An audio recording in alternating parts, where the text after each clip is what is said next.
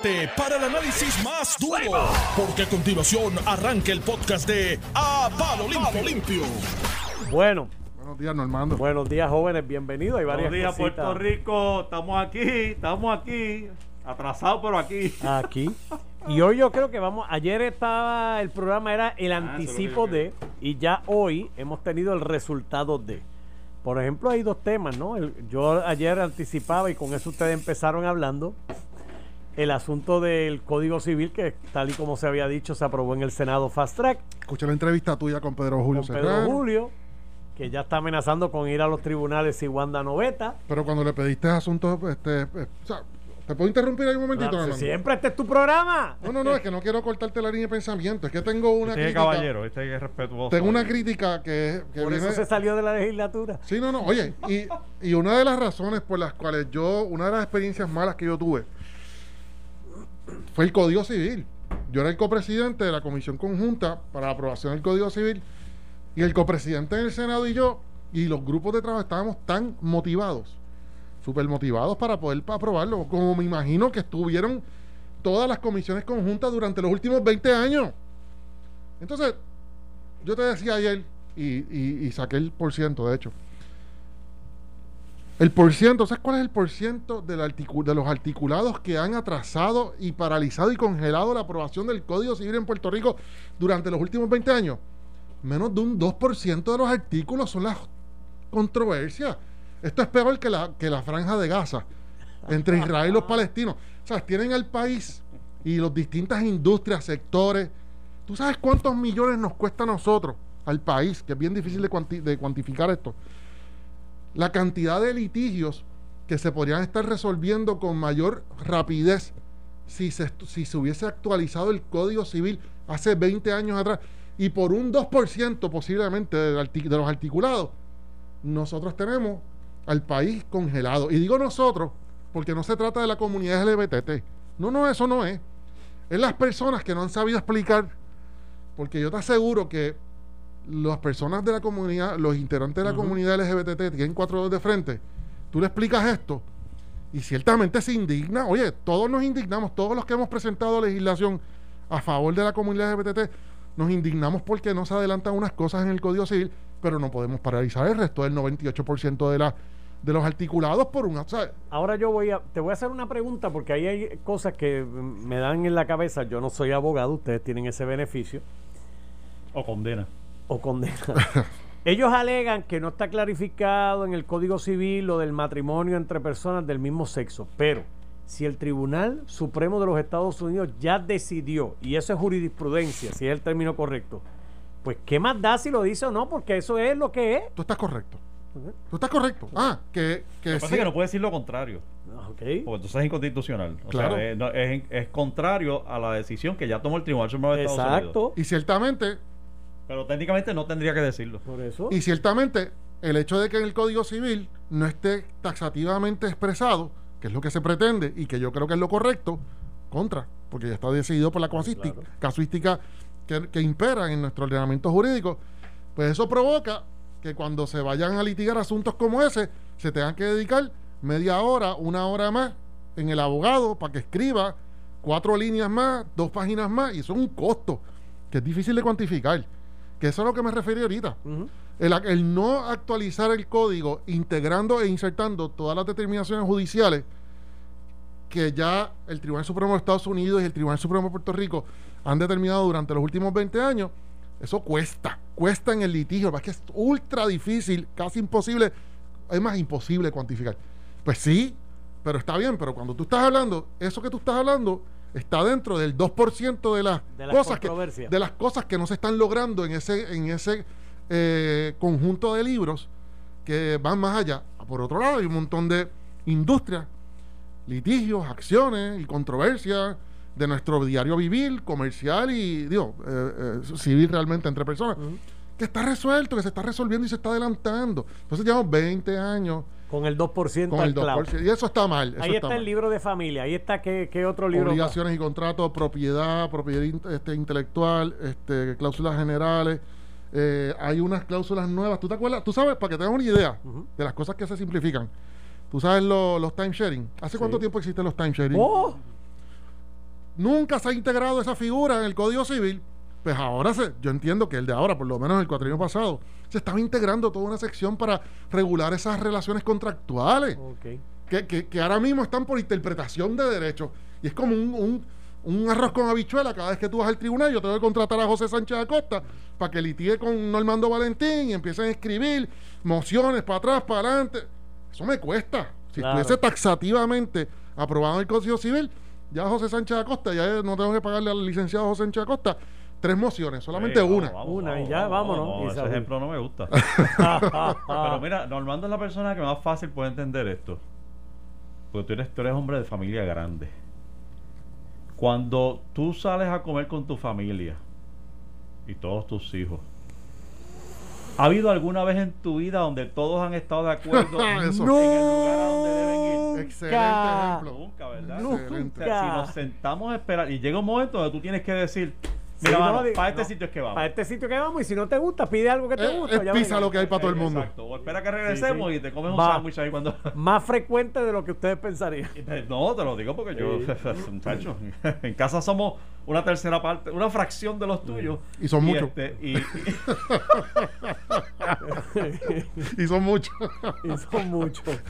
y, y hasta la situación, y es eso, o sea, eh, el- el- la legislatura realmente no puede sentarse a esperar a que a que todo el mundo esté de acuerdo. Digo, va a haber desacuerdo siempre. Llevamos 20 años haciéndolo. Además de que llevamos tre- tres décadas en el asunto. tú Ve- sabes. ve- 20 años haciendo Sí. eso que tú acabas de decir. Llega un punto donde tienes que decir, bueno, vamos a tirarnos y sobre la marcha enmendamos si es cuestión de que no funcionó o de que está mal o de que está lastimando a un mayor número de personas.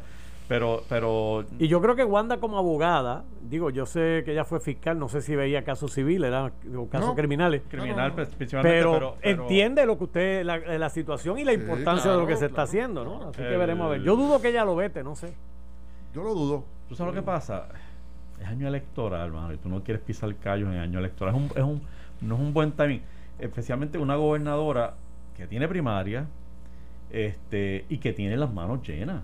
Tiene las manos llenas. Se le llenó el cuarto con Juan Maldonado, con este con, con el terremoto, con Evelyn Vázquez, el informe allá que se buscó, que se suspendió y se eliminó a una secretaria de familia basado en una información que ahora sabemos que es cierta.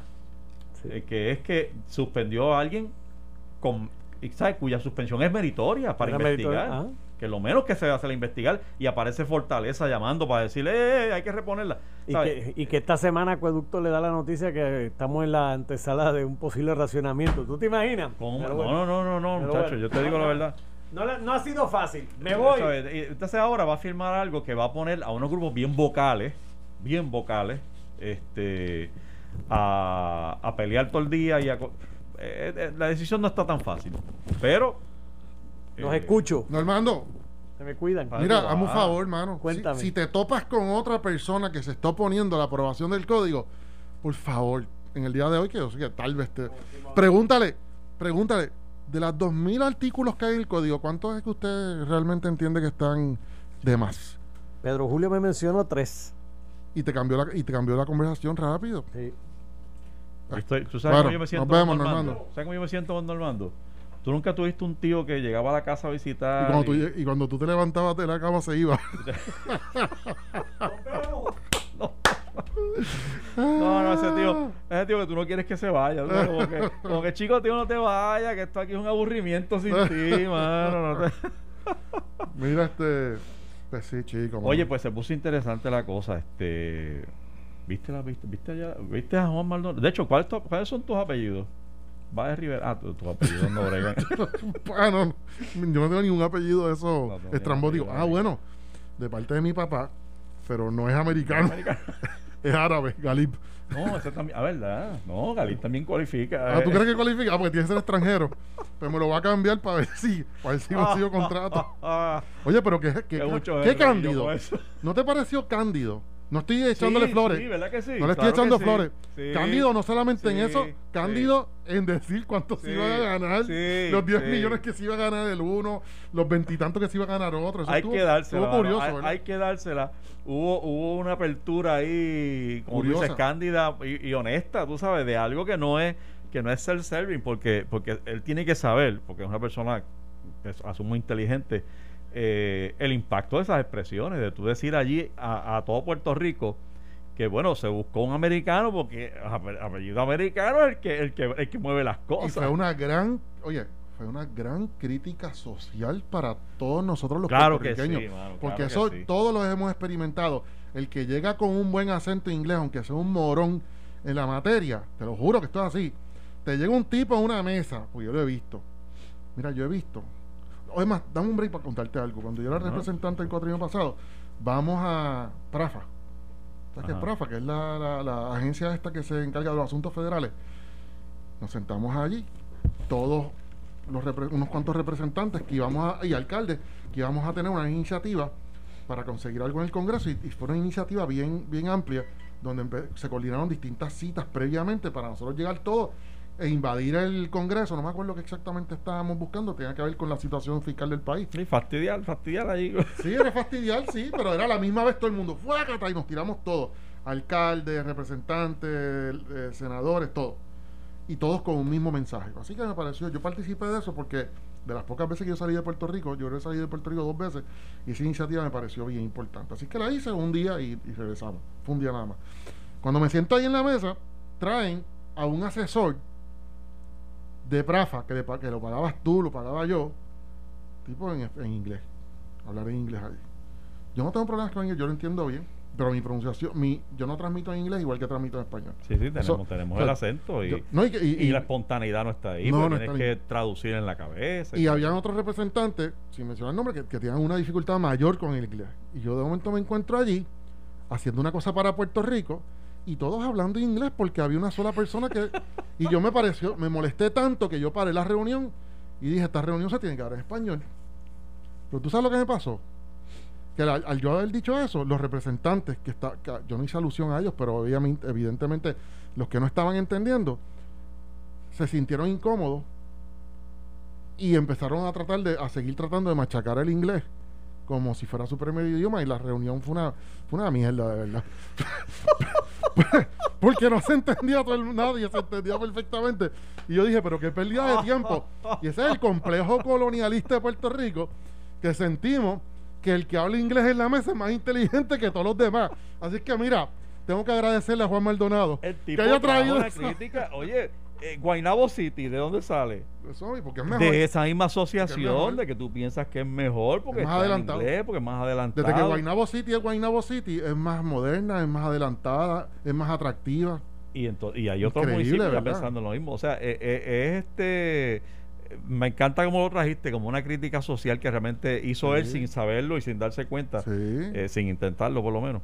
Este y pasa, pasa de muchas maneras. O sea, aquí el, el eh, y obviamente cada país tiene como que su especialidad. O sea, si tú estás hablando de fashion, pues tú tienes que mencionar a Italia. Y si viene de Italia, imagínate, viene un italiano a, a venderte exactamente la misma camisa que te va a vender.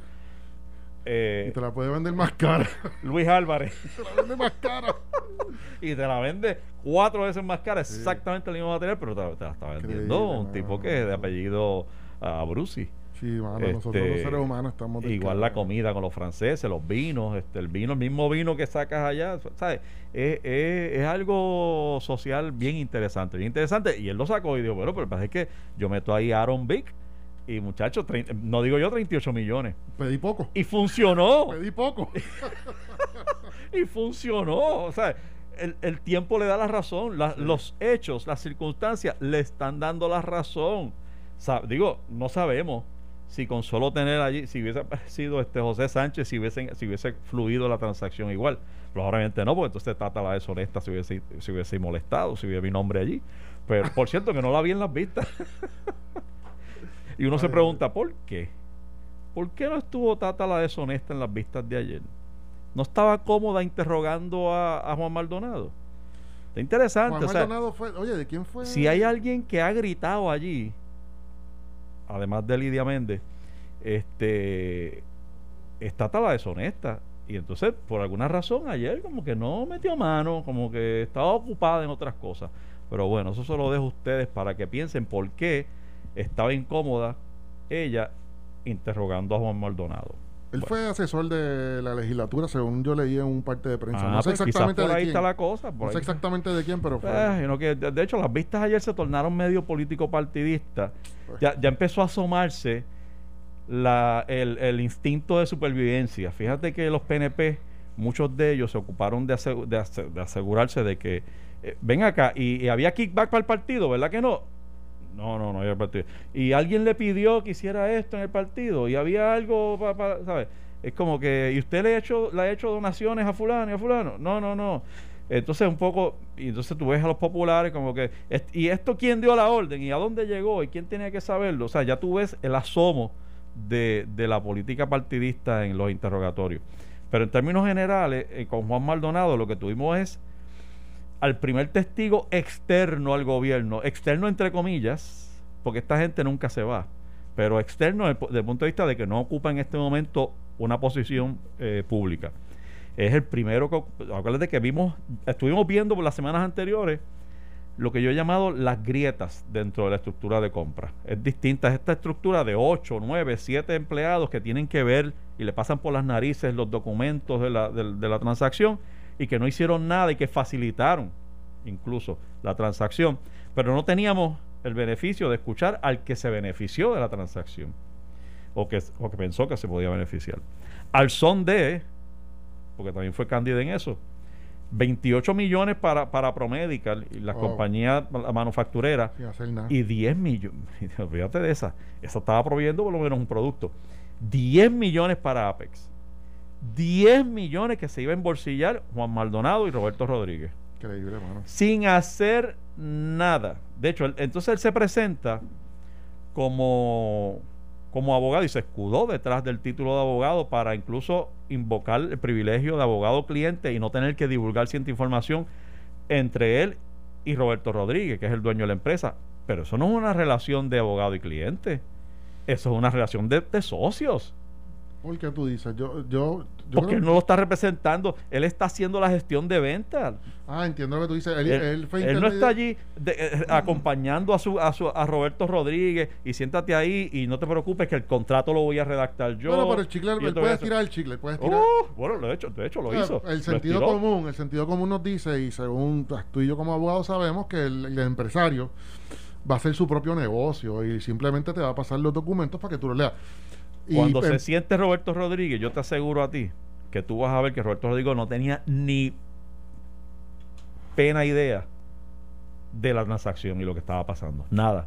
Esa transacción la corrió, la corrió Juan Maldonado, la organizó, la orquestó, la pensó y la consumó Juan Maldonado. Entonces, lo que pasa es que él sabe que su nombre es un poco tóxico en el, en el mundo político porque, eh, gubernamental porque salió votado hace, unos hace un año atrás. Por lo tanto, ¿qué hace?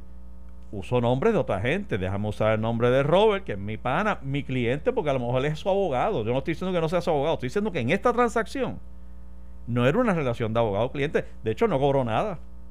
No había un acuerdo de honorarios entre ellos. Nada. Él lo dijo. Yo no cobro, yo no cobro.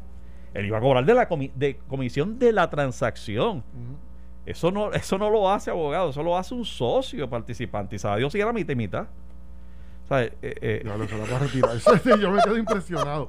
Pero te voy a decir una cosa, para que la gente esté tranquilo, por otro lado. Este tipo de transacción, esto no pasa todos los días en el gobierno, voy a aclararlo. Porque, sí, y yo estoy consciente de esto. No, no, o sea, nada más con los procesos de subasta, que aunque los procesos de subasta la gente logra esquivarlos un poco, pero están allí. Una transacción como esta, déjame decirte cómo hubiese ocurrido con un proceso de subasta. Le hubiesen dicho a, a, Juan, Juan, no te preocupes, esto es tuyo. Digo, no estoy diciendo que siempre pasa así. Estoy hablando de, de cuando se hace un esquema para, para, para pasar por encima un proceso de subasta. Se lleva el proceso de subasta, pero ya a Juan le dice, Juan, la prueba tuya que tiene especial. Ah, es que utilizamos un químico que solamente lo usa esta prueba.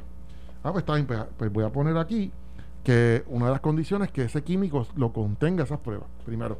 Segundo, no me puedes tirar esa prueba a 45 pesos, papá, porque es que no, 38 pesos, me tienes que tirar eso a un precio razonable. Si el mercado está en 12 pesos, está bien meter en 15, 20, pero diablo, no te vayas por encima porque no voy a poder adjudicarte. Está bien, mano da, mano da, y cuando llega la subasta, pues, o sea que estas cosas pasan por nuestras narices todos los días, pero no así intensa. Esto fue un abuso del proceso y de la emergencia bien brutal. Sin, duda alguna. Yo creo que él, conociendo las figuras, de hecho, en un momento dado dice que Adil Rosa lo reconoció. Y dice, ah, tú eres el de. Porque él dice que no conoce a Adil Rosa. Eh, a pesar de que son activistas políticos y del, del mismo sector y demás, pero este en un momento de de, momento dado reconoció que Adil Rosa le dice, ah, tú eres el de ATM. Ya, sí, sí, o sea que sale. Y aún así Adil Rosa tiene un rol bien protagonista en promover la transacción. De hecho, a quien menciona, y es la razón por la que yo te vengo diciendo, lo de estar dividiendo el informe por fecha y mitad y mitad, es, es un disparate y se confirmó ayer. Porque Fíjate que ayer baja información bien importante que no se tenía hasta ahora de Mariel Rivera. Básicamente él coloca, Juan Maldonado coloca a Mariel Rivera, que es una figura que ni siquiera es eh, eh, empleada regular del proceso de compra, la coloca teniendo un rol protagónico en promover la transacción. y esa persona, esa información no la teníamos hace una semana o dos semanas atrás, porque Mariel se sentó allí y fue como que medio mosquita muerta, como que pues yo estoy aquí siguiendo instrucciones. Y resulta que él la colocó, uff, mucho más allá. Volvemos ya después de esta pausa, no se vayan. Estás escuchando el podcast de A Palo Limpio de Noti1630. De regreso, amigos, a Palo Limpio. Hoy es martes 12 de mayo. Yo soy José Sánchez Acosta y estoy con José Báez. Y estábamos hablando de Juan Maldonado, el protagonista de las vistas ayer en la Comisión de Salud, eh, que de nuevo es el primer testigo que eh, externo al gobierno que habla allí del beneficio de esa transacción de 38 millones. Es el primer testigo que invoca el privilegio abogado-cliente, es el primer testigo que invoca la, el, privilegio de la quinta enmienda, eh, se acoge a la quinta enmienda para no autoincriminarse. Así es el primer testigo, es el primer testigo que revela que los puertorriqueños son unos arrodillados, unos arrodillados ante el que habla inglés y el que tiene un nombre americano. Le dijo a los puertorriqueños arrodillados ayer. Pero tú sabes que dentro de todos esos cuentos que el hombre hizo, lo que hay es un intento de esconder. O sea, tú percibes que el hombre, este, este, es, este es el típico vividor gubernamental, este es el cuponero millonario, este es el tipo que, que es suficientemente inteligente, lleva suficiente tiempo dentro de la estructura gubernamental y de los partidos, conoce bien a la gente, sabe lo que hay que hacer, lo que hay que decir, se mueve muy bien por las grietas y obtuvo el último beneficio o, o pudo haber recibido el último beneficio, que eran 38 millones de pesos, de los cuales le iban a tocar algo de 10 millones. Entonces, eh, escucharlo acogerse a la quinta enmienda para no autoincriminarse, que lo, hizo en aquella parte del interrogatorio donde se le preguntaba por cómo él eh, logró que Aaron Vick, que fue el nombre que utilizó para para el contrato, como que era la persona que iba a estar trabajando el transporte del, del, material. Eh, Aaron Vick y, Dios mío, y Robert Rodríguez, que fue el otro que trabajó. Cuando se le pregunta sobre esa transacción, de cómo tú lograste que esa gente firmaran, si firmó él, si lo autorizó o no lo autorizó, si la porque entonces de una resolución corporativa que autorizaba a Roberto Rodríguez a firmar en el contrato que aparentemente la juramenta él como notario. Le dice, pero ¿y cómo tú estás notarizando? Él estuvo contigo ahí presente. Y, entonces empiezan esas preguntas sobre la firma del contrato. Y él dice, oh, oh, espérate, yo levanto la mano, quinta enmienda, yo no voy a hablar de eso, pues voy a autoincriminar. Es decir, si bien tiene derecho a decirlo, porque no, nadie está obligado a autoincriminarse, es hasta un instinto natural. Eh, y si bien la Cámara no puede hacer nada con eso, lo cierto es que tampoco termina ahí la historia. O sea, quiere decir que hay la potencial comisión de delitos. Por lo tanto, el Departamento de Justicia tiene que estar encima de toda esta transacción, pero, pero corriendo y es ya, y es ya. O sea, no podemos pasar con ficha de que, mira, se acogió la quinta enmienda y ese es el titular de, los periódicos y, y, se acabó aquí el asunto. No, no, Julio Horses. Una cosa es la Comisión de Salud, que probablemente no puede hacer mucho con eso, excepto decir, pues está bien, lo respetamos. Pero quiere decir que las autoridades de ley y orden de Puerto Rico deberían estar investigando agresivamente qué fue lo que pasó ahí. Porque si hay un miedo a autoincriminarme, quiere decir que hay un potencial crimen cometiéndose o, o viéndose cometido. ¿Y qué vamos a hacer con eso? Ay, se levantó el derecho. Y entonces la discusión esta técnica de que podía o no podía levantarla, no podía no, no, no, ahora hay que ir más allá, ahora hay que investigar de verdad y el Departamento de Justicia, porque yo creo que él no le aplica el FEI porque ya son, actos, se le están imputando actos posteriores a su incumbencia como, funcionario público. Correcto. Así que este debería ir derechito para el Departamento de Justicia para ver qué, qué, qué fue lo que pasó allí. Porque fíjate otra cosa, otro ángulo. Él le imputa a María Rivera haberle dicho a él que tenían que hacer esta transacción dentro de una, de, de eh, como con cierta prisa para que no se cerrara la ventana que hubiese permitido o que hubiese obligado a informarle a la Junta de Supervisión Fiscal.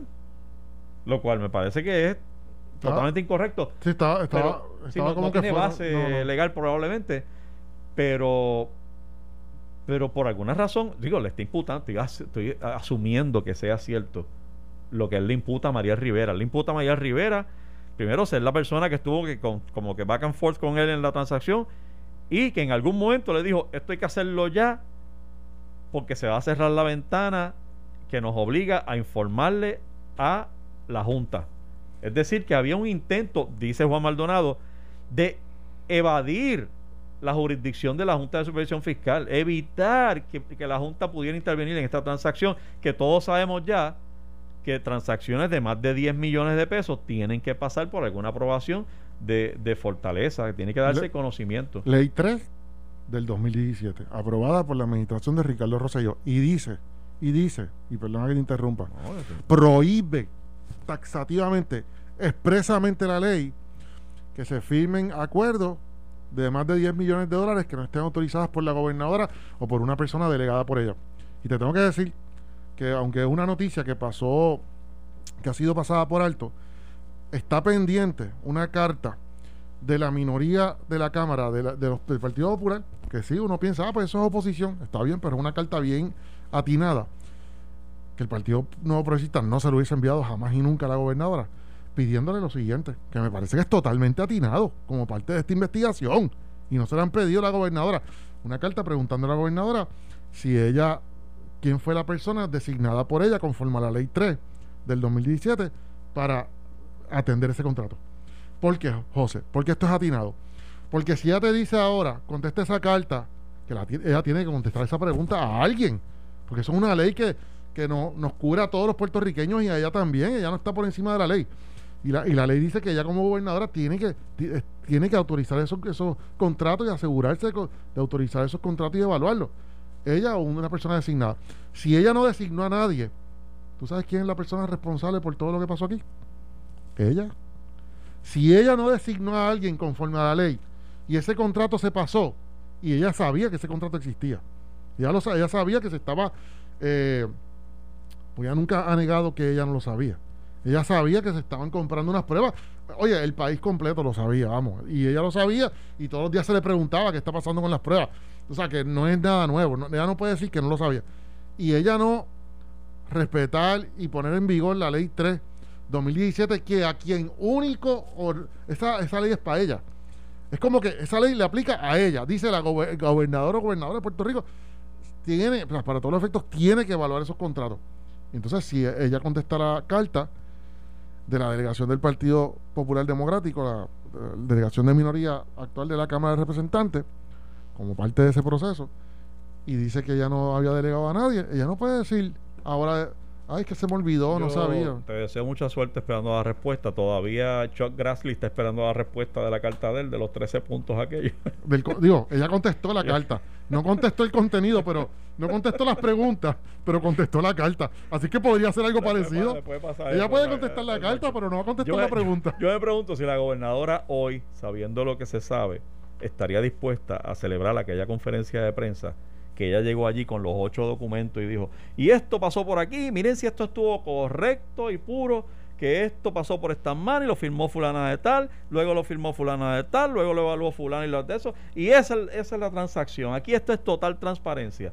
Fíjate, y yo desde que lo digo, es peligrosa esa conferencia de prensa, no porque ella estuviera diciendo algo falso, eh, sino porque le podía explotar en la cara. En el momento yo le creo que yo, y yo, a, diferencia de lo que tú acabas de decir, yo todavía puedo pensar que ella no tuviera conocimiento de las interioridades, especificaciones de esa transacción. Yo realmente no, no veo fortaleza metiéndose en el detalle de que, de que quién es, que si son 38, que si son 36, que si son 3 por unidad, 38 por unidad. Yo, yo puedo ver eso, ¿verdad? Con un poco de ingenuidad de mi parte. Este, Por la magnitud del contrato, José. Pero no, la magnitud, la magnitud de que está ocurriendo una transacción, deberías tener conocimiento. ¿Y, desde cuándo tú sabes, y desde cuándo nosotros sabemos que Fortaleza, cuántos chismes han habido alrededor de la firma y la evaluación de los contratos mayores de 10 millones? ¿Desde cuándo nosotros sabemos cuántas veces ha cubierto en el país la prensa ese hecho? De que en un momento dado, desde Raúl Maldonado, ¿tú no te acuerdas? Raúl Maldonado en un momento dado tenía los contratos, cuando era secretario de la gobernación, tenía los contratos de X cantidad para arriba y Ricardo Gerandi, que era el subsecretario, tenía los contratos de tal cantidad para abajo. eso se ha discutido en tantas ocasiones. O sea, nadie puede eludir, ningún gobernador hoy, del 2017 para acá, con todos los chismes que han habido alrededor de los contratos mayores de 10 millones, puede eludir la responsabilidad de que cualquier contrato de más de 10 millones de dólares del ejecutivo, ejecutivo, tienen que pasar por las manos de la gobernadora o el gobernador. Eso está, eso, eso es conocimiento general de todas las personas que están atentas al proceso gubernamental del país desde el 2017 para acá. A mí me da alguna pena con, los procesos aquí, chicos, y con, la clase política. no sé ni qué más decir ya con esto, pero, pero eh, veo que hay gente que no ha entendido esto realmente, no, entiende la magnitud de lo que está pasando en Puerto Rico. Yo, ahora la Comisión de Salud habla de la aprobación de un sinnúmero de, de proyectos de ley para, para asegurarnos de proteger y salvaguardar y la pureza de los procesos de compra en medio de emergencias y toda la cosa. Miren, legisladores, eso no es lo que necesita Puerto Rico. Puerto Rico no necesita más leyes para limpiar la casa. Lo que necesita es otra forma de operar, otra forma de ver las cosas. Y eso no se va a lograr con leyes ni proyectos de ley. No es, no es que si la ley ahora se va a establecer que en vez de 8 firmas sean 10, que en vez de 10 sean 12, que si en vez de que lo firme aquel tenga que pasar por la mano de aquel. Eso no es lo que asegura la pureza de las transacciones. Es el ejemplo, es el ambiente que se crea alrededor de la administración gubernamental. Es que cuando un empleado de tercera, cuarta categoría ve que desde el Senado se cultivan allí contratos fantasma y empleados fantasma y no pasa nada y hay total impunidad. Cuando tú ves a un empleado público y a una ciudadanía en general que ve como hay personas que se lucran, que ven como los Juan Maldonados de la vida se hacen millonarios en 24 horas, ¿tú te crees que a esa persona le da la gana de seguir reglas aquí? si tiene la posibilidad de meterse al, eh, par de pesos, es más, y a veces ni por chavo, a veces por el favor de congraciarse con X personas eh, que, le puede representar algún tipo de puesto político o, algún empleo o lo que sea, o algún contrato futuro. O sea, por distintas razones, ese empleado va a estar tentado a, a romper las reglas, pero es porque el ejemplo no se le da, porque el ejemplo, cuando mira para el lado, lo que ve es porquería, mano. Pues entonces, yo veo esta, este, entonces, no, ahora vamos a aprobar esta ley que va a tener estas garras. ¿Qué garras de qué? ¿Qué ocho cuartos, chicos? Lo que necesitamos es gente honesta y ejemplo honesto. Cuando tú estableces en tu empresa, y el gobierno lo, lo, voy a ver, lo voy a comparar con una empresa, cuando tú estableces en tu empresa que aquí no nos robamos ni un lápiz y empezamos por el más grande, el más alto en la jerarquía, los chiquitos se ajustan el de cuarta y, quinta y sexta jerarquía, se va a ajustar. Porque sabes que allí, allí no se puede. Y la gente lo sabe. Igual que saben la gente, oye, y, es ley de vida, mano. Lo, tú lo has visto con tus, con tus hijos. Eh, eh, el ejemplo que tú le das, eh, tu hijo llega tan lejos como, como te ha visto a ti llegar. Tú no puedes hablar de ahorro en tu hogar si tú, eres un botarata. Si tú eres un botarata. No le puedes pretender a tus hijos decirle, oye, ahorra y lo mismo pasa en el gobierno. Y es verdad, tú tienes razón. Oye, te iba a comentar algo que ayer, esta reflexión me vino a la mente cuando estaba viendo las vistas y estaba atento.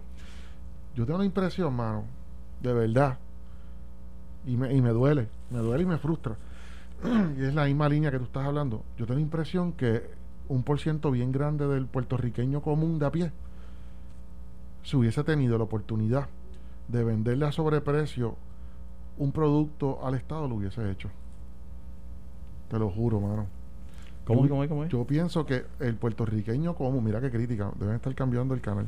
El, el puertorriqueño, y es por las razones que tú acabas de esbozar, el puertorriqueño común, el puertorriqueño de a pie, le tiene tan poco respeto al Estado, al gobierno, a la cuestión gubernamental, que si mañana le dicen, véndeme este, este pirulí que se vende un peso, yo te pago 10, al puertorriqueño común no le molestaría venderle al gobierno ese pirulí a, a sobreprecio, porque no ven al Estado como, como un Como un aliado. como no, es que, es que el Estado somos nosotros.